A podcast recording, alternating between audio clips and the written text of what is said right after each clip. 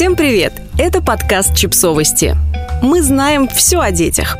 Как поддержать подругу, у которой сложности с ГВ? Мы взяли за основу и дополнили статью писательницы и мамы двух детей Кристен Виниарски, у которой получилось найти верные слова поддержки для матерей, испытывающих трудности на пути к успешному кормлению грудью.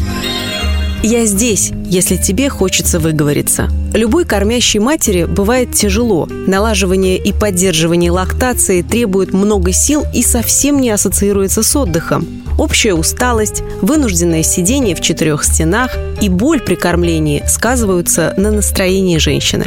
Предоставьте вашей партнерше или подруге возможность высказать все, что наболело. Не давайте никаких советов, не пытайтесь решить ее проблемы. Проявите уважение к ее опыту. Сейчас ей важно просто быть услышанной и понятой. Почувствовать, что она имеет право говорить о своих трудностях, что они действительно существуют, и она их не выдумала. Ты права, это действительно тяжело. Грудное вскармливание может изматывать, когда малыш слишком часто требует грудь. Раздражение сосков и застои молока могут приносить боль, доводящую до слез, особенно когда лактация еще не установилась. Женщина привыкает к новому образу жизни, обязанностям и ночным сменам. В купе с рождением ребенка на нее действительно обрушивается много всего. Дайте понять подруге, что вы понимаете, через что она проходит. Покажите ей, что вы видите, как много усилий она прикладывает и понимаете, что это действительно непросто. Даже если ваш собственный опыт оказался совершенно противоположным, и вам сложно понять проблемы вашей подруги, ни в коем случае не обесценивайте их и не ставьте под сомнение. Ты молодец и отлично справляешься. Часто грудное вскармливание воспринимается как нечто само собой разумеющееся, и вся работа по налаживанию лактации остается в тени. Что-то получается легко, где-то возникают сложности, но вне зависимости от этого кормящей матери важно знать, что ее старания замечены. Она изучает теорию, приглашает консультантов, пытается помочь малышу освоить правильный захват груди. Она заслужила похвалу. Скажите вашей партнерше или подруге, что она действительно молодец, что вы понимаете, какую большую работу она проделывает, и восхищаетесь тем, что, несмотря на все сложности, она продолжает кормление.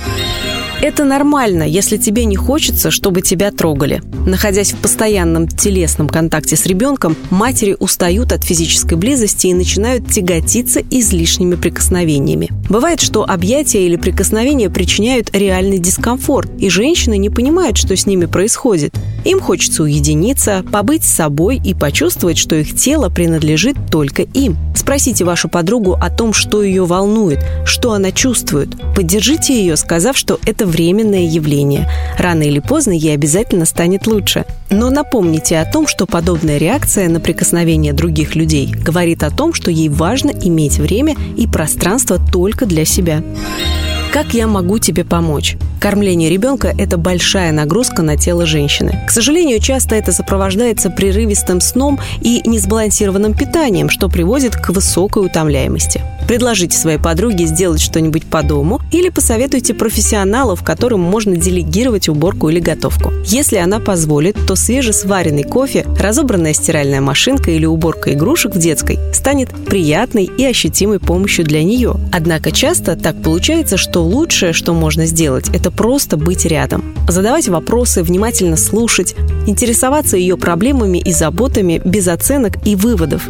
Чтобы она не выбрала, это правильное решение. Несмотря на то, что в интернете много информации о том, как наладить лактацию, универсального способа сделать это легко и безболезненно нет.